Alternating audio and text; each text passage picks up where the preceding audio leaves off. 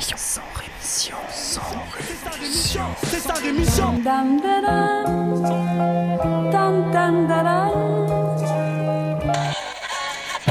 De mon sang rémission. Des médias en masse, leur discours fout des audits. Tu parles du bruit et des odeurs, les plus polis parlent d'exotisme.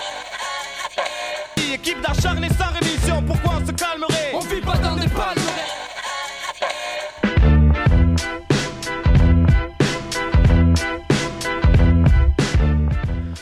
Bonjour à toutes et bonjour à tous et bienvenue à vous dans ce 27e sans rémission. Après une pause bien méritée pendant les vacances, je reviens donc vous présenter les mauvaises nouvelles du monde et croyez-moi, elles, elles n'ont pas pris de vacances et il y en a encore plein euh, pour cette rentrée. Aujourd'hui, nous irons en Turquie, en Sibérie et en Hollande. Et en France, on parlera de mines d'or, de mineurs étrangers et d'éoliens offshore.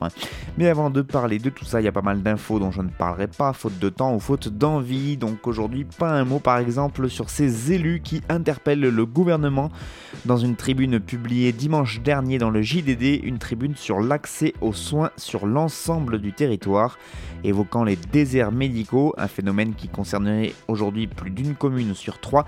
Ces quelques 120 députés, sénateurs et élus locaux, majoritairement de la République en marche, du centre et des républicains, s'adressent à l'ensemble des pouvoirs publics. C'est plutôt rigolo quand on sait que c'est eux qui l'ont casé, le pouvoir pu- les, les- les pouvoirs publics, bref. La ministre de la Santé, Agnès Buzyn ou Buzyn, je sais jamais comment on dit, dont le projet de loi de santé euh, sera examiné au Sénat en juin prochain, souligne de son côté que plus de 11 500 téléconsultations ont déjà été réalisées, ce qui fait 1000 téléconsultations par semaine. C'est tellement pratique de remplacer des médecins par une télé. Elle assure avoir pris le sujet des déserts médicaux à bras le corps avec un plan d'urgence dès octobre 2017. Donc voilà, on est pleinement rassuré. Je ne vous parlerai pas non plus de notre cher gouvernement qui a annoncé vendredi dernier un renforcement de sa coopération militaire avec Bagdad. C'est le point le plus visible de la feuille de route stratégique signée par la France et l'Irak vendredi dernier à Paris à l'occasion de la visite du Premier ministre irakien Adel Abdelmadi, qui a donc rencontré le président Emmanuel Macron, le ministre des Affaires étrangères Jean-Yves Le Drian et le ministre des Armées Florence Parly. Formation militaire et surveillance des frontières sont notamment au programme pour cette coopération. Pas un mot non plus sur ces 13 hommes armés et munis de passeports diplomatiques français qui ont été brièvement euh, arrêtés en Tunisie euh, en provenance de la Libye. C'était la semaine dernière, c'est le site Middle, East, Middle Eye qui affirme qu'ils étaient en Libye pour apporter un soutien logistique au maréchal Haftar. Une information qui a ensuite été démentie par Paris. Les- barbouzes sont moins discrets qu'à l'époque. Rien non plus sur l'ancien PDG et les deux ex-dirigeants de France Télécom qui sont jugés depuis ce lundi pour harcèlement moral, dix ans après une série de suicides de salariés. Une série de suicides qui avait donc touché France Télécom entre 2006 et 2011, dont 35 suicides au cours des seules années 2008 et 2009. Les syndicats et les familles des victimes parties civiles dans ce procès fleuve mettent en cause un management brutal justifié par les ex-dirigeants de l'entreprise dans un contexte de réduction massive des effectifs. Ce procès est prévu pour durer trois mois. Il est le premier à se pencher à cette échelle sur les conséquences d'une politique de gestion des ressources humaines. Dans le monde, euh, rien sur l'Égypte et son président dictateur euh, Al-Sisi qui a fait adopter par le Parlement à la mi-avril des amendements de modification de la loi fondamentale égyptienne, des amendements qui ouvriraient la voie à un maintien donc euh, du président maréchal à la tête de l'État jusqu'en 2030. Les amendements votés par les députés égyptiens prévoient en effet un allongement de la durée du mandat présidentiel à 6 ans au lieu de 4. Celui-ci ne resterait renouvelable qu'une seule fois, sauf qu'il y aurait une remise à zéro des compteurs pour Abdel Fattah al-Sisi, et donc il pourrait rester ainsi à la tête du pays jusqu'en 2030. Outre cette disposition qui est déjà qualifiée de coup d'État institutionnel par le président du Forum égyptien pour les droits de l'homme, Moataz El Fedjeri, euh, qui était de passage euh, la semaine dernière à Paris pour une conférence de presse, les modifications de la Constitution que prévoient ces, amendements- ces amendements renforcent encore plus le rôle de l'armée et rognent l'indépendance de la justice. Pas un mot sur le Maroc où 305 médecins exerçant dans des hôpitaux du nord du pays ont annoncé leur démission de manière commune. Regroupés au sein du syndicat indépendant des médecins du secteur public, ils justifient leur décision par la situation catastrophique du secteur hospitalier du royaume qui ne répond ni aux attentes des citoyens ni à leur droit d'accès aux soins. Un royaume marocain qui a priori est bien plus occupé à s'occuper des migrants de l'Europe. En effet, en 2018, on a appris que sous la pression de l'Union européenne, le royaume marocain a stoppé 89 000 migrants clandestins qui tentaient de passer en Espagne. L'Espagne qui est devenue la principale porte d'entrée de l'immigration irrégulière en Europe après la très nette baisse des arrivées par l'Italie et par la Grèce. Sachez que par exemple le 27 avril dernier, 16 personnes sont mortes et 17 autres ont été blessées après la chute d'un car dans un canal d'irrigation. Le véhicule transportait pas moins de 50 migrants subsahariens. Pas un mot non plus sur le Soudan où depuis un mois, jour pour jour, des milliers de Soudanais se rassemblent devant le siège de l'armée à Khartoum pour réclamer un nouveau Soudan. Les médiateurs soudanais dans les pourparlers euh, entre pouvoir militaire et chefs de la protestation ont proposé la création de deux conseils un dirigé par des civils et l'autre par des militaires. C'est ce qu'a déclaré en tout cas dimanche dernier un responsable du mouvement de la contestation. Et c'est une proposition qui intervient au moment où les pourparlers sur la formation d'un conseil unique sont-elles dans l'impasse. Les chefs de l'armée et ceux de la protestation sont toujours euh, pas d'accord sur la composition de ce futur hypothétique organe de transition. Enfin, rien sur Israël et Palestine avec la guerre qui continue, hein, parce que c'est pas, faut pas croire que des fois ça s'arrête et des fois ça reprend, c'est juste que des fois on est au courant et d'autres fois pas. Près de 600 roquettes et obus ont été tirés euh, depuis Gaza vers Israël, 4 civils ont été tués. En réponse, les raids israéliens ont visé plus de 260 cibles à Gaza et au moins 23 personnes seraient mortes selon les chiffres officiels. Sachez que suite à la médiation de l'Égypte en ce début de semaine, un cessez-le-feu est entré en vigueur dans la nuit de dimanche à lundi, selon les responsables du Hamas et du djihad islamique. Un responsable égyptien a également donc confirmé l'information de ce cessez-le-feu.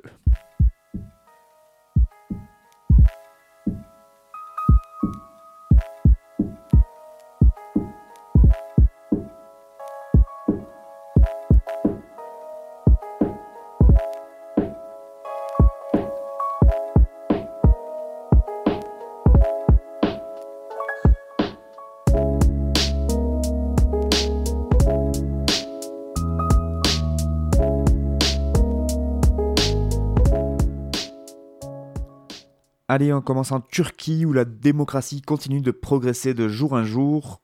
Non, ça va on va arrêter pour les blagues.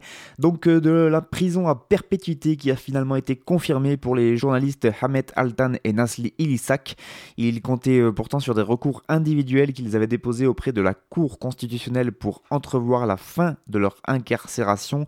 Une incarcération qui était intervenue dans le cadre des purges qui ont suivi le coup d'État manqué du 15 juillet 2016. Oui mais voilà, vendredi dernier, la plus haute juridiction de la Turquie a donc tranché en leur défaveur et 9 juges sur les 15 qui siègent à la cour ont estimé que les autorités turques n'avaient pas attenté à leur liberté. Ahmet Altan, de 69 ans, ancien rédacteur en chef du quotidien Taraf, et Nazli Ilitsak, 75 ans, journaliste de renom et ancienne députée, vont donc rester en prison. Ils avaient été arrêtés peu après donc ce coup d'État manqué. Tous les deux avaient été condamnés à la perpétuité pour leur coopération présumée avec l'organisation terroriste, euh, selon euh, évidemment selon l'AKP, selon le parti de Recep Tayyip Erdogan. Donc euh, coopération présumée avec l'organisation terroriste du prédicateur Fethullah Gulen, qui est donc accusé par le gouvernement turc d'avoir fomenté ce fameux coup d'État, une collusion assimilée à une tentative de renversement de l'ordre constitutionnel. C'est pour ça qu'ils sont poursuivis. Euh, cet épisode du coup d'État en 2016 a été court mais très sanglant avec 250 morts selon les chiffres officiels et le soulèvement donc d'une partie de l'armée. Il a ensuite évidemment servi de prétexte au président Recep Tayyip Erdogan pour mettre la société civile au pas Magistrats, universitaires, journalistes ont tous été condamnés à des peines de prison pour leur collusion présumée avec Goulen et ou avec des militants du PKK, les militants autonomistes kurdes donc du Parti des travailleurs du Kurdistan.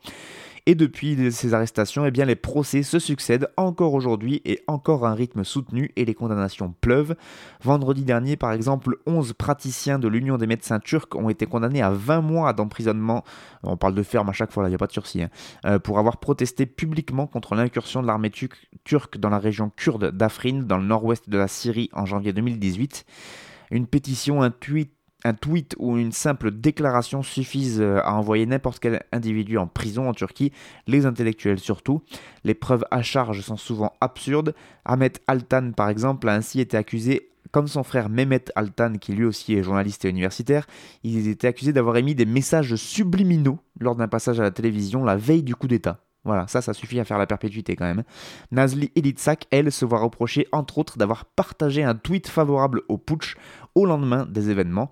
En février 2018, un tribunal d'Istanbul a condamné donc ces trois journalistes à la réclusion à perpétuité aggravée, c'est-à-dire qu'en plus c'était assorti d'un régime carcéral euh, dur. Euh, déjà que le régime carcéral pas dur en Turquie, ça doit pas être rigolo, j'ose même pas imaginer ce que c'est le dur.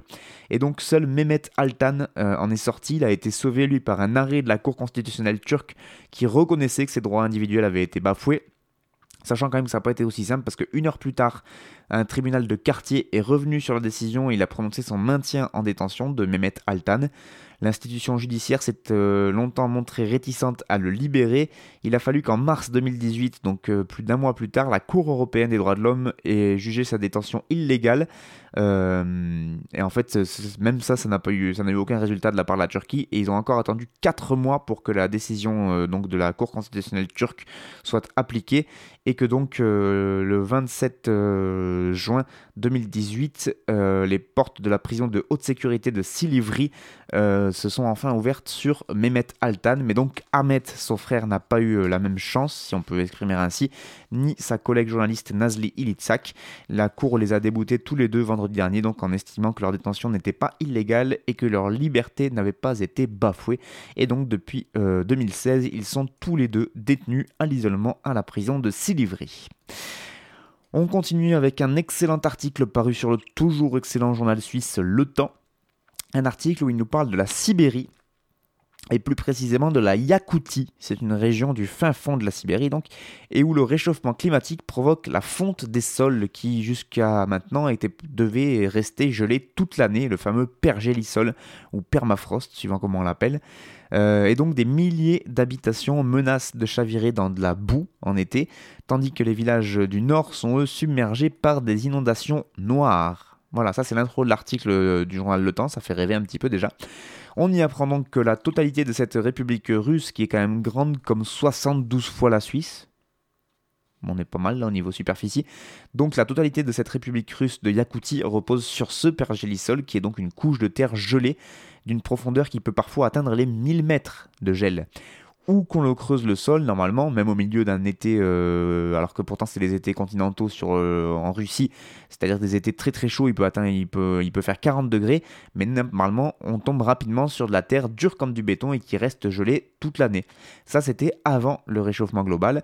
Désormais la couche dégelée descend jusqu'à 3 mètres de profondeur, il faut creuser jusqu'à 3 mètres pour retomber sur la couche gelée, et donc les conséquences de ce dégel euh, accéléré font froid dans le dos, sans mauvais jeu de mots puisqu'on retrouve des déformations du sol, une érosion ultra rapide des berges de l'océan Arctique, les inondations d'eau noire, des marées et des lacs qui engloutissent les pâturages et les forêts, euh, des forêts qu'ils appellent les forêts ivres parce que les arbres en fait s'inclinent de manière chaotique euh, au fur et à mesure que les sols euh, ben, s'effondrent, et aussi bien sûr des choses qui font un peu plus peur mais qui sont un peu moins prouvées donc scientifiquement parlant, le réveil des fameux microbes et bactéries centenaires qui pourraient être capables de déclencher de terribles épidémies, mais ça effectivement pour l'instant ce n'est pas encore tout à fait prouvé.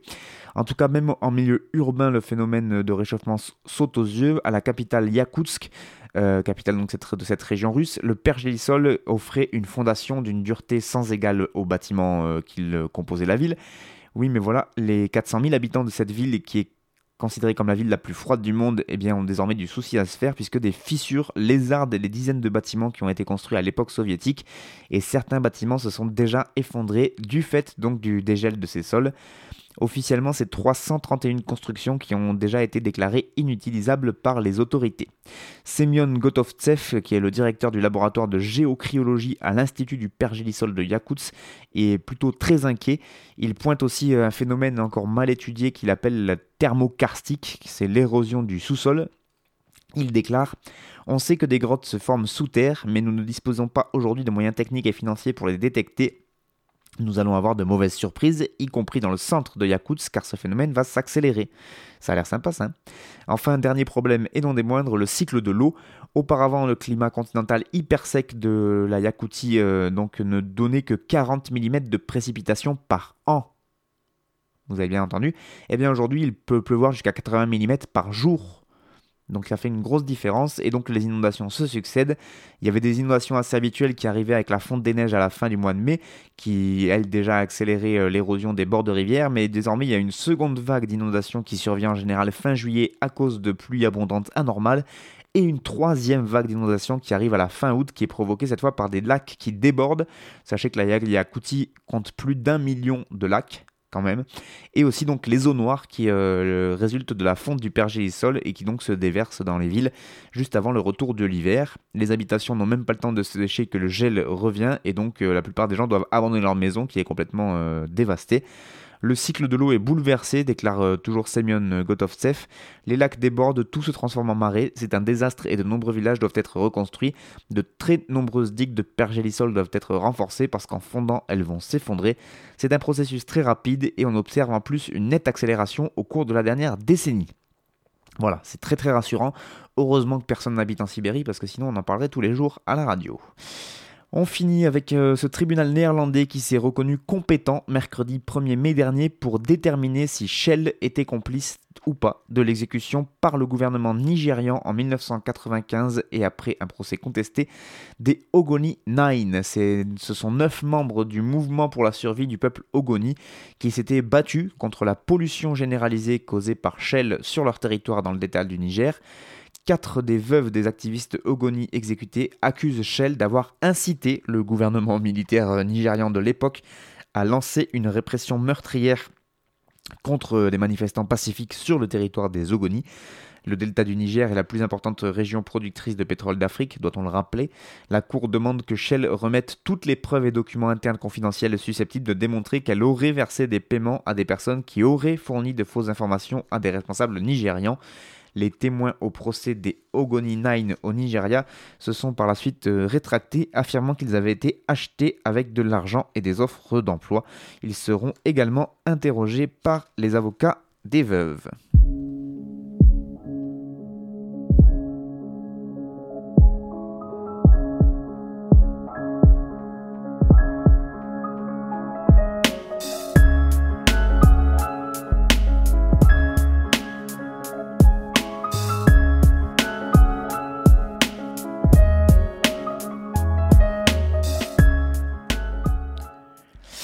Allez, on passe à la France et on va commencer ce petit tour de France en Guyane où malgré les mobilisations citoyennes, les compagnies minières sont de plus en plus nombreuses à demander et à obtenir des permis d'exploration orifères.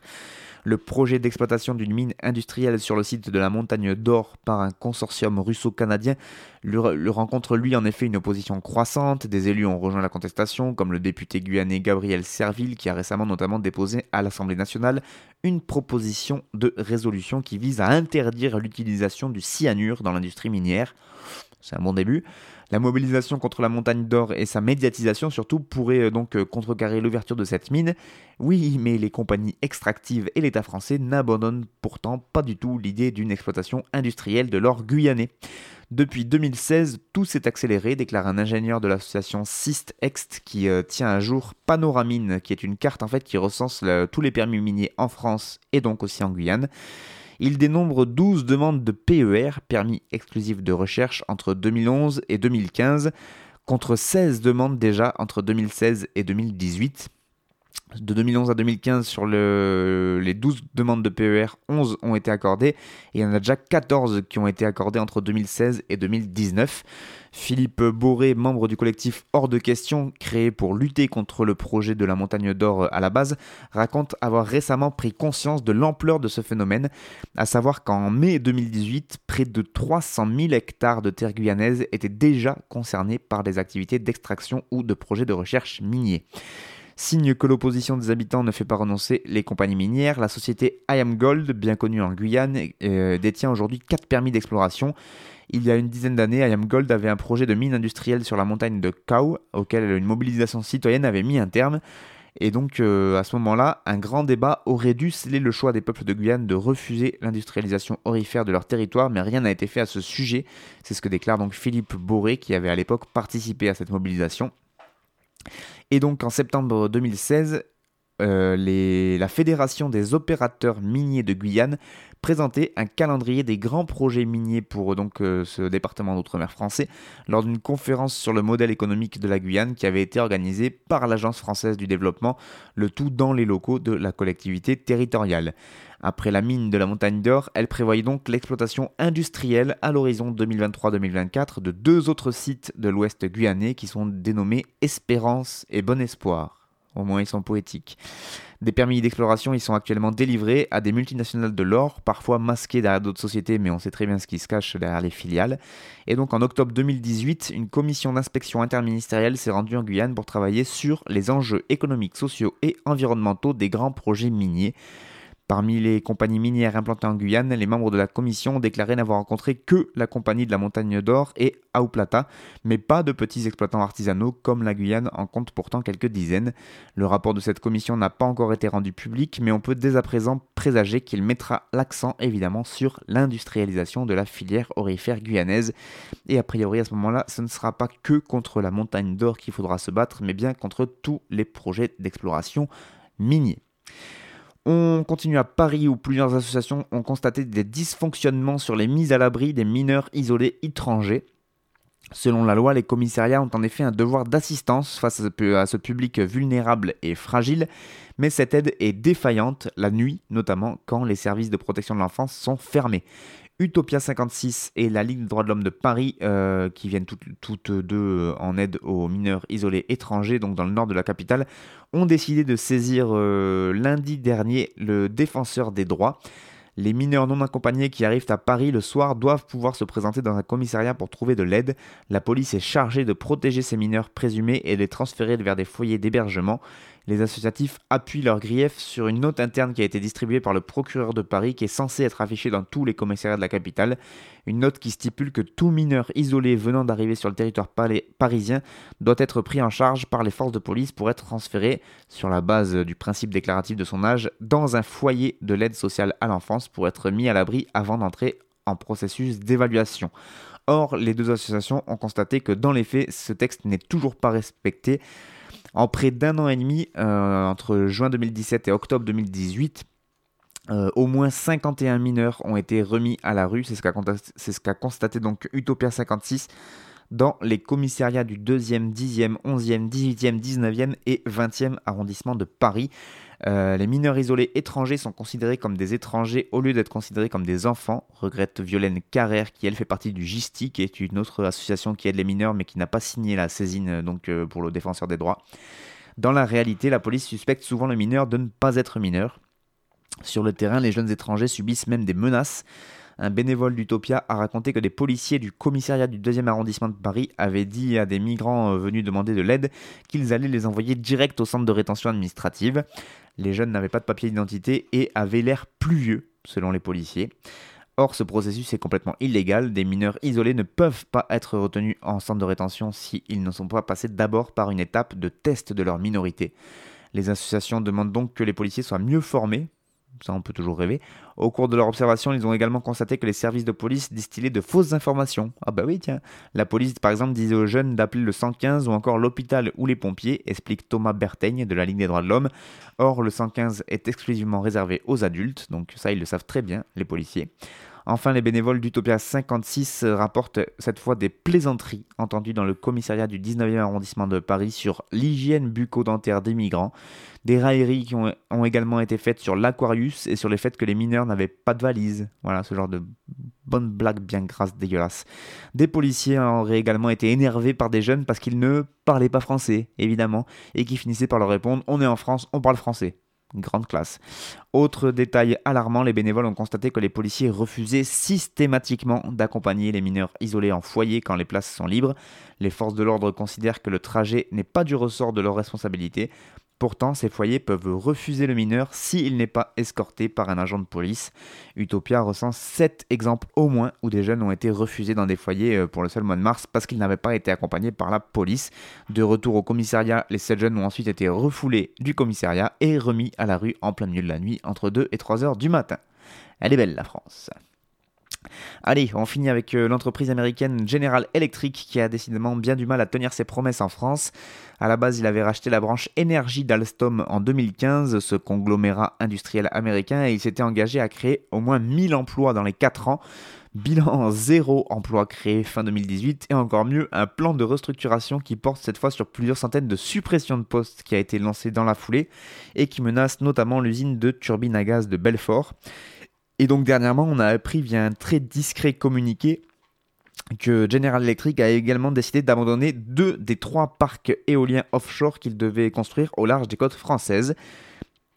Avec là encore de probables suppressions de postes à la clé, une centaine d'emplois seraient directement menacés euh, dans la division éolien en mer euh, en France, à Nantes et à Saint-Nazaire.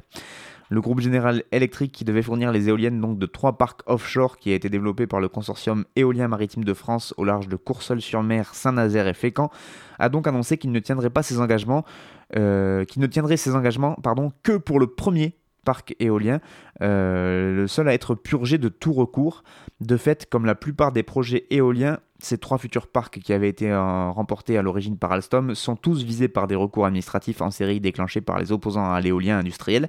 Et donc General Electric estime que les retards excessivement importants cumulés depuis 2012 liés au recours euh, donc, de la part d'associations environnementales ont eu un impact significatif sur les caractéristiques économiques de ces projets en clair, il estime que la rentabilité de l'éolien offshore français est remise en question à cause des associations environnementales qui euh, donc multiplient les actions en justice pour empêcher l'implantation de ces énormes éoliennes. EDF, qui sera l'opérateur des trois parcs potentiellement visés par le désengagement de General Electric, a immédiatement remplacé l'américain sans trop de problème par un autre fabricant de turbines éoliennes et non des moindres puisqu'il s'agit du numéro 1 européen, Siemens Gamesa.